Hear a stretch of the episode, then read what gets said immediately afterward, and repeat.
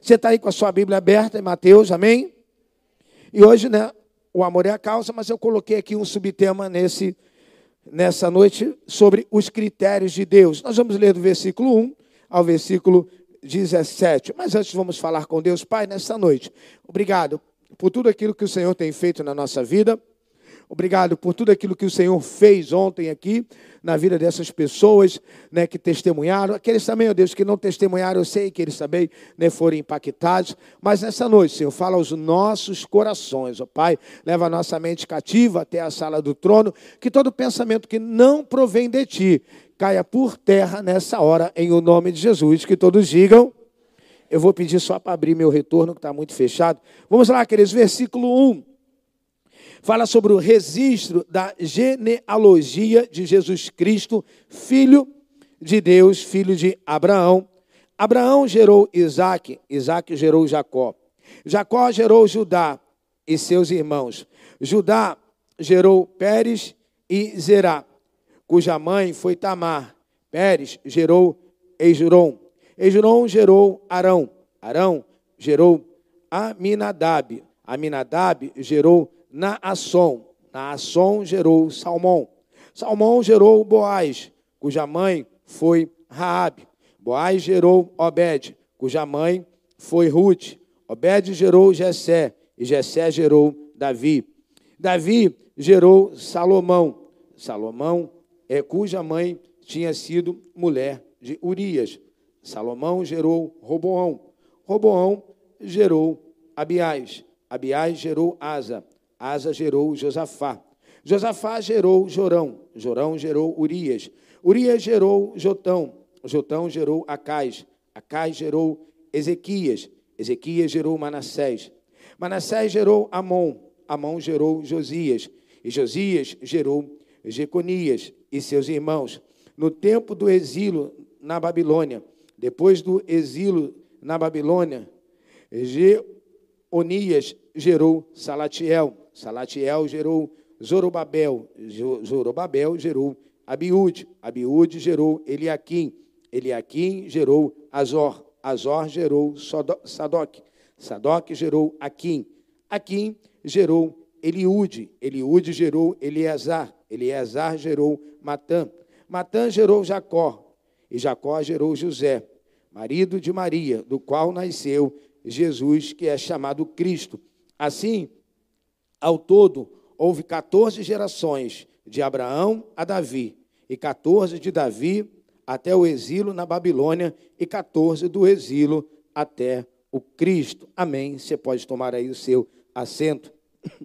Nós estávamos quarta-feira reiniciando a nossa live de oração às sete e meia da manhã, e nós começamos pelo livro de Mateus, né, e eu falei um pouquinho, bem pouquinho, com nossos irmãos sobre essa genealogia. Há muitas pessoas, irmãos, né, que não se interessam muito sobre esse assunto né, de genealogia, porque para muitas pessoas é, é chato. Você, né, fulano gerou ciclano, ciclano que gerou Beltrano, e Beltrano gerou ciclano, que gerou ciclana. E muitas pessoas, irmãos, não se interessam. A Bíblia nos apresenta a genealogia de Jesus em duas perspectivas. Mateus né, apresenta Jesus como descendente de Abraão. E Lucas retrocede a sua linhagem até Adão. Mateus apresenta Jesus como o rei dos judeus. E Lucas como o homem perfeito. Marcos e João não tratam da genealogia de Jesus Cristo por causa do propósito para o qual escreveram. Marcos, escrevendo para os romanos, apresenta Jesus como o servo e destaca as suas obras muito mais que as suas palavras. João, escrevendo um evangelho universal, tem como escopo apresentar Jesus como filho de Deus. E como tal, ele não tem genealogia. Tanto no registro de Mateus como no de Lucas, nós vemos a genealogia de Jesus Cristo, pessoas mais, que se insurgiram contra Deus. E nessa noite nós vamos destacar quatro pontos. Em primeiro lugar, e aí é que eu quero que você, sabe, fique completamente ligado, conectado nessa noite. Em primeiro lugar, nós vemos na genealogia de Jesus Cristo mulheres cuja a vida há marcas reprováveis. Tamar coabitou com seu próprio sogro Judá e gerou dele dois filhos gêmeos, Pérez e Zerá. Raabe, nós sabemos que ela era prostituta em Jericó. E também sabemos que Ruth era moabita. Betseba, a mãe de Salomão, adulterou com Davi. Provavelmente nenhum personagem gostaria de se destacar, destacar em sua biografia mulheres com esse passado. Uma coabitou com o próprio sogro, outra era prostituta. Por que, que elas estão inseridas na genealogia de Jesus Cristo? Por que, que mulheres com um passado tão negativo? Por que, que mulheres com um passado tão onde eram tão mal faladas, estão inseridas na genealogia de Jesus.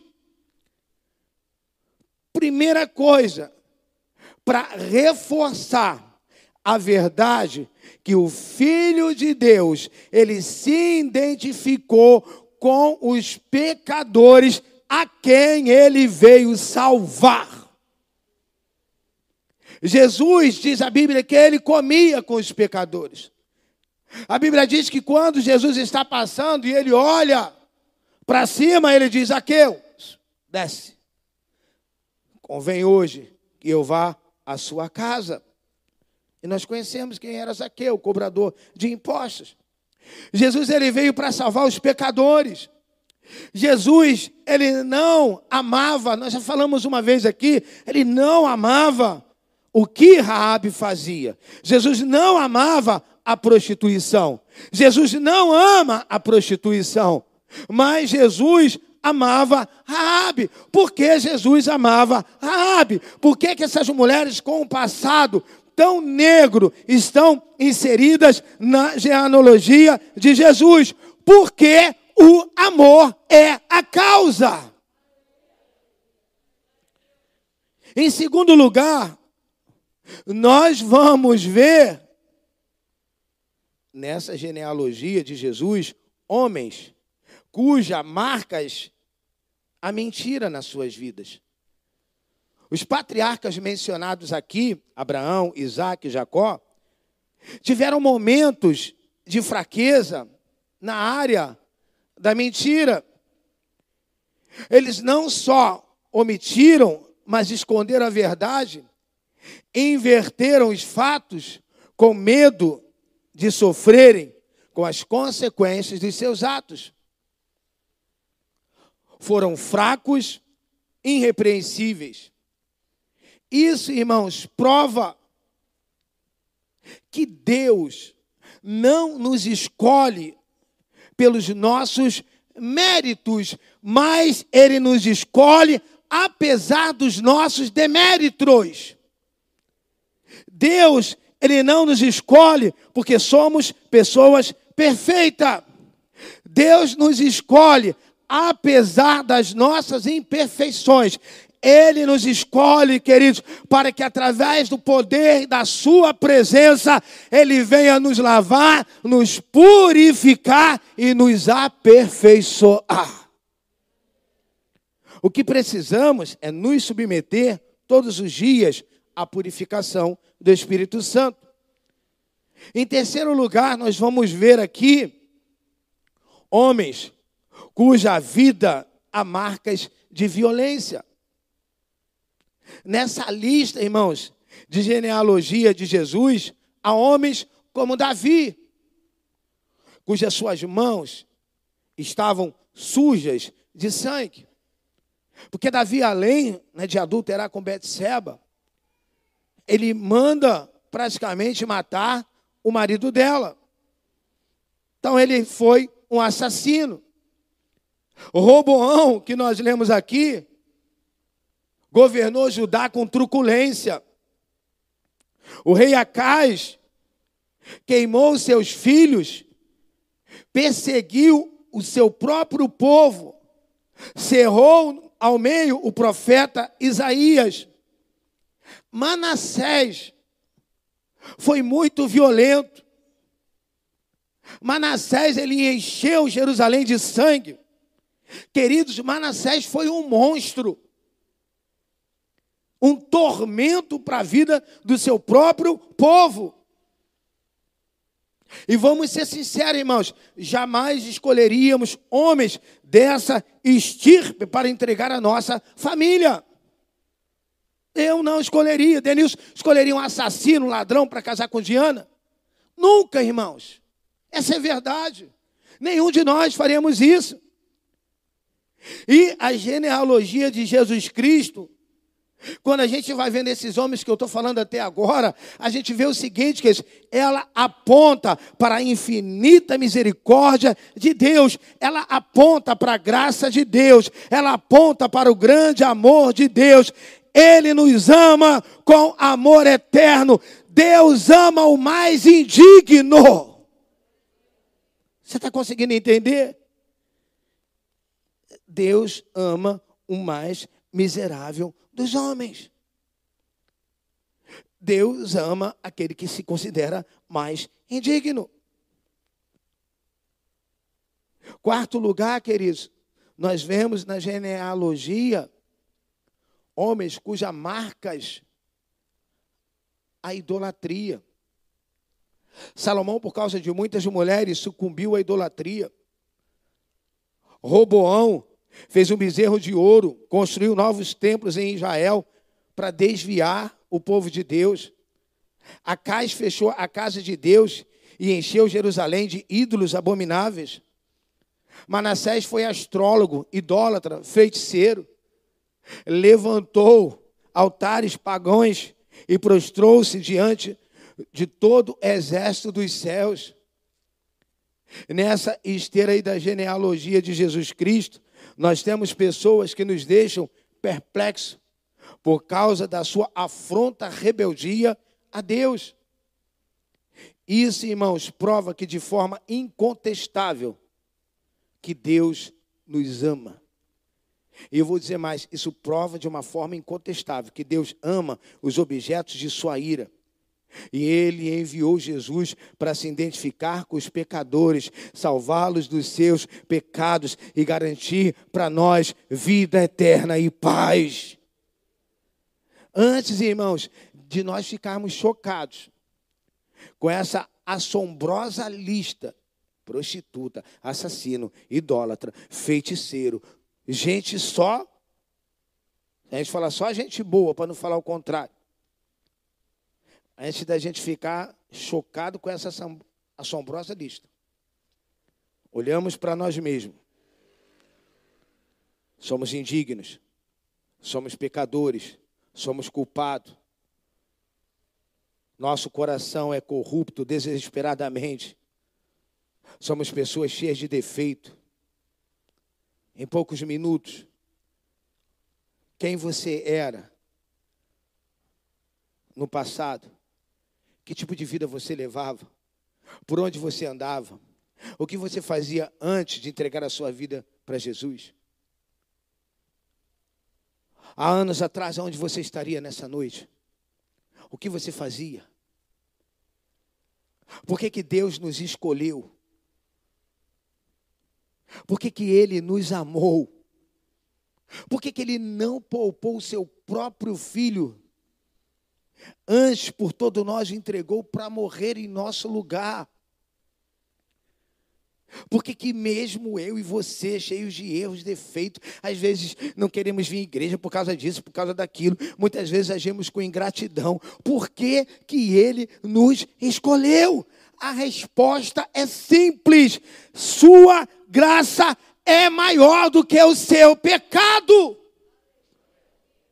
A graça de Deus é maior do que o seu pecado.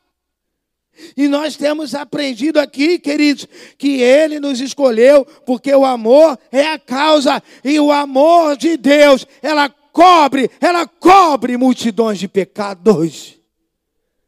O amor de Deus pela nossa vida, o amor de Deus pela sua vida, fez Deus lançar no mar do esquecimento todo o seu passado. E eu quero dizer para você que está em Cristo Jesus, quem aqui está em Cristo Jesus, diga glória a Deus. Paulo diz que não há mais condenação para você. Irmãos, Deus ele tem seus critérios que não podem ser questionados. Deus ele escolheu Abraão para ser o pai de uma grande nação e um homem, como nós falamos aqui, que em um certo momento mentiu. Agiu com a mentira, com medo das circunstâncias. A gente, às vezes, não, vai conseguir entender certos critérios de Deus. Deus escolheu Moisés, um assassino, para ser o grande libertador do povo de Israel. Deus escolhe Jacó, um usurpador, um cara que enganou seu irmão, enganou, roubou seu irmão, enganou seu pai. Deus escolhe Davi, mesmo sabendo tudo que ia Davi fazer. E através de Davi, Israel obteve suas maiores vitórias. Eu quero despertar você para nessa noite entender uma coisa. Deus escolheu você para estar nessa noite aqui, para dizer uma coisa para você. Apesar dos seus erros, das suas imperfeições, ele quer fazer de você um instrumento de transformação de vidas. Deus escolheu você para ganhar almas para Cristo. Deus, tomara que isso alegre você. Deus escolheu você, que está na sua casa, que está aqui, para ganhar a sua família para Cristo. É você. Não para de reclamar, não, pastor, não aguento. Em casa eu sou o único crente. Isso é um privilégio que Deus te deu, porque através da sua família, através da sua vida, sua família vai entrar por essas portas. Você acredita nisso? Deus escolheu você, irmãos, para através da sua vida, Ele escreveu uma história de sucesso. Tem gente que não se acha digno de servir na igreja como voluntário. Tem gente que acha, não se acha digno de servir a Deus. Irmãos, servir a Deus na portaria, servir a Deus no estacionamento, servir a Deus no kit, servir a Deus na, na cantina, servir a Deus na mídia, está aqui em cima nesse momento pregando. Isso não tem nada a ver com questão de dignidade, porque o que nós somos, somos pela graça de Deus. Paulo diz que aonde habitou o pecado, superabundou a graça de Deus. Hoje tem porção dobrada da graça de Deus caindo nesse lugar. O que nós fazemos, fazemos pela graça, irmãos. Você olha a genealogia de Jesus, e você vai entender, cara, os critérios de Deus são inquestionáveis. Mesmo sendo pessoas falhas, imperfeitas, às vezes a gente tem dificuldade de aceitar certas coisas que Deus faz. Essa é a grande verdade. Você colocaria um assassino, um ladrão, para tomar conta do caixa da sua empresa? E Deus pega Moisés, um assassino, para liderar o povo. Deus pega Moisés e concede a ele a honra e o privilégio de depois de 440 anos o povo sofrendo. E Deus disse: Moisés, é você. E ele ainda tenta escapar, mas eu não sei falar, eu sou gago. Moisés, é você. Deus diz para Ananias: Ananias, vai à cidade, Saulo está lá. Aí Ananias fala: Saulo? Deus, não tem como. Saulo é o maior assassino. Saulo é o maior perseguidor do teu povo, e você quer que eu vá lá falar do teu amor para ele? É como se Deus estivesse falando, é esse mesmo. É esse mesmo, Ananias. É Saulo mesmo. É Saulo aquele que me persegue. É Saulo aquele que é cruel contra o meu povo. É esse aí que eu quero que você vá lá. Sabe por quê, Ananias? Eu vou pegar Saulo e vou fazer desse, desse Saulo perseguidor. Eu vou fazer desse Saulo que tem prazer em matar os cristãos. Eu vou fazer desse Saulo aí, que você está me falando que é um perseguidor, eu vou fazer dele um instrumento nas minhas mãos. Eu vou usar esse Saulo que hoje me persegue para ganhar almas para Cristo. Eu vou usar esse Saulo para ser o maior propagador do Evangelho depois do meu filho. Eu vou pegar aquele que me persegue, eu vou pegar aquele que persegue o meu povo e vou transformar dele num ganhador de almas. Eu vou pegar esse perseguidor e vou fazer dele o maior implantador de igreja. Ei, queridos, é você que Deus quer usar para transformar a vida, é você que Deus quer usar para ir lá no Morro do Borel, lá no Morro do Urubu, seja onde for, para salvar pessoas. Você pode dizer glória a Deus? Você pode dizer para quem está do seu lado: olha, a coisa é com você. Fala para ele: é, é com você. Há pessoas aqui, irmãos, que estão relutando. Há pessoas aqui, queridos, que olha no passado só Jesus na causa. Não é verdade? Irmão, era farra, era uma vida toda errada.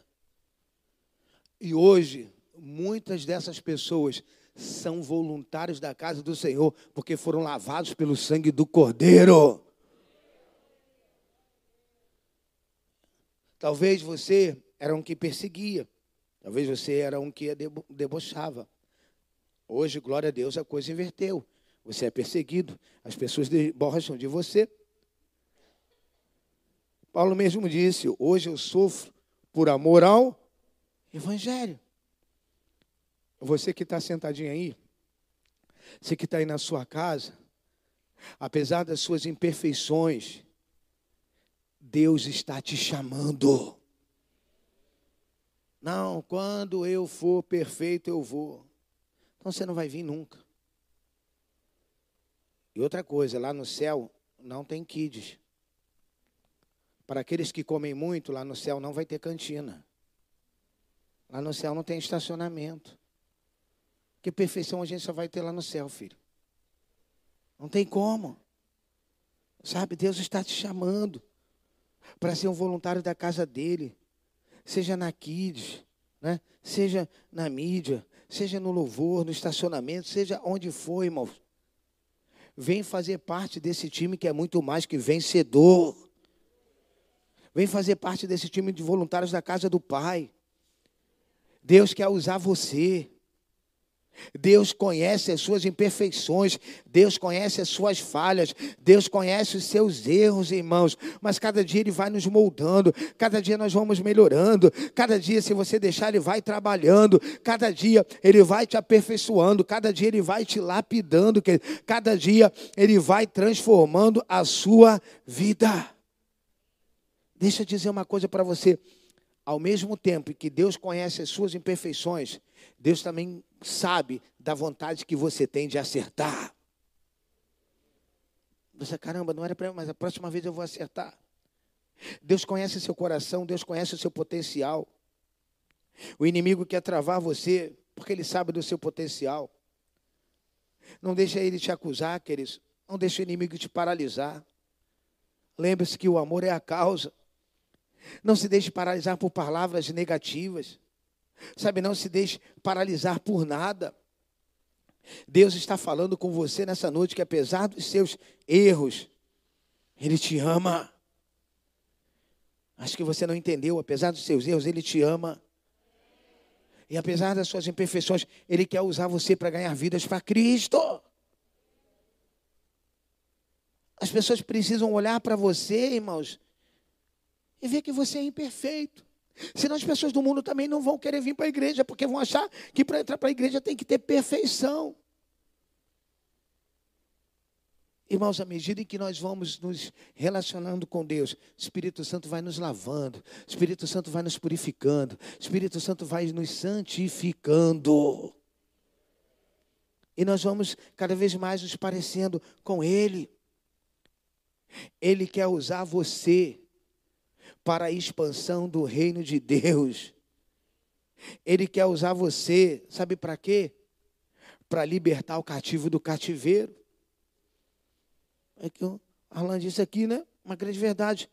Você foi salvo para salvar. Você foi salvo para salvar. Você foi ganho para ganhar. Você foi amado para amar. Você foi compreendido para compreender. Você foi liberto para libertar. Você foi curado para curar. Diga aleluia. Enquanto pessoas olham para suas imperfeições, Deus olha para suas qualidades.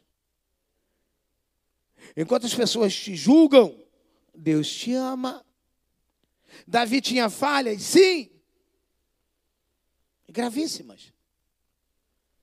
Mas no momento que houve um arrependimento verdadeiro e genuíno, como é que um homem, irmãos, aquela qualidade é chamada segundo o coração de Deus? Porque houve arrependimento.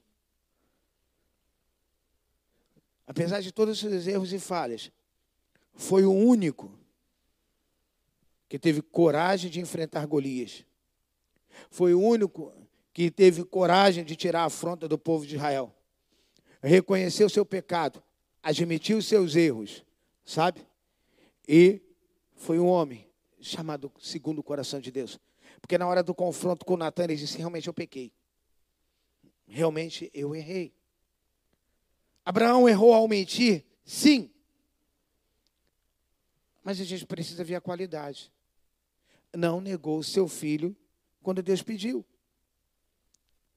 Não abri, abriu mão da sua parentela para obedecer a Deus. Paulo se deixou ser transformado pelo Espírito Santo. O que importa, irmãos, é o que Deus pensa de você. O que importa é o que Deus vê no seu coração.